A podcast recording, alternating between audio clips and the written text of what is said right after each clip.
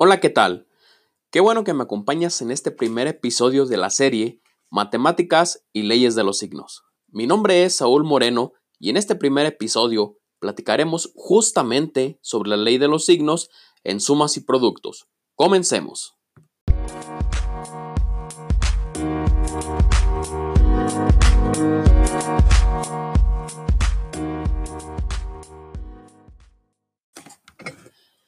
El término signo en matemáticas es referido en tal caso a positivo y negativo, siendo este importante al momento de dar solución matemática, ya sea aritmética o algebraicamente.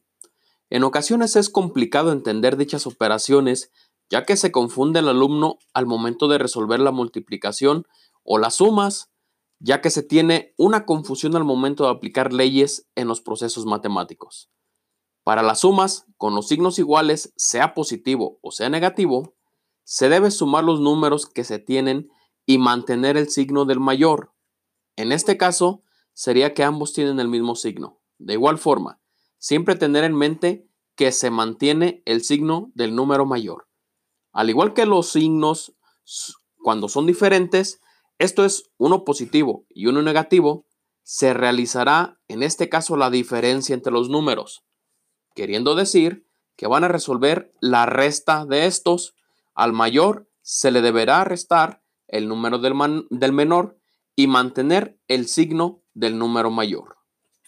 Por otro lado, para el proceso de multiplicación o producto es un tanto más sencillo de explicar, ya que en este caso se define en dos simples frases, así evitando repasar las cuatro posibilidades de resultado.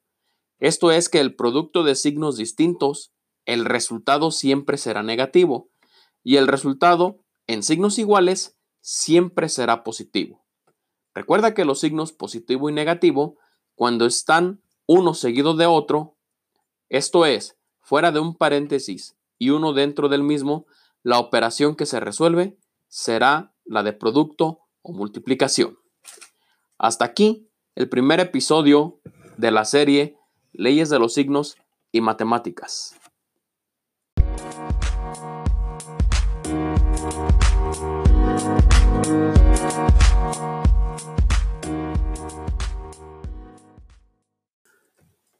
Qué bueno que me has acompañado en este primer episodio. Recuerda que encontrarás algunos enlaces en las notas del podcast hacia sitios de interés y recursos adicionales. No olvides suscribirte al canal y compartir este podcast con el hashtag Podcast No te pierdas el episodio de la siguiente semana.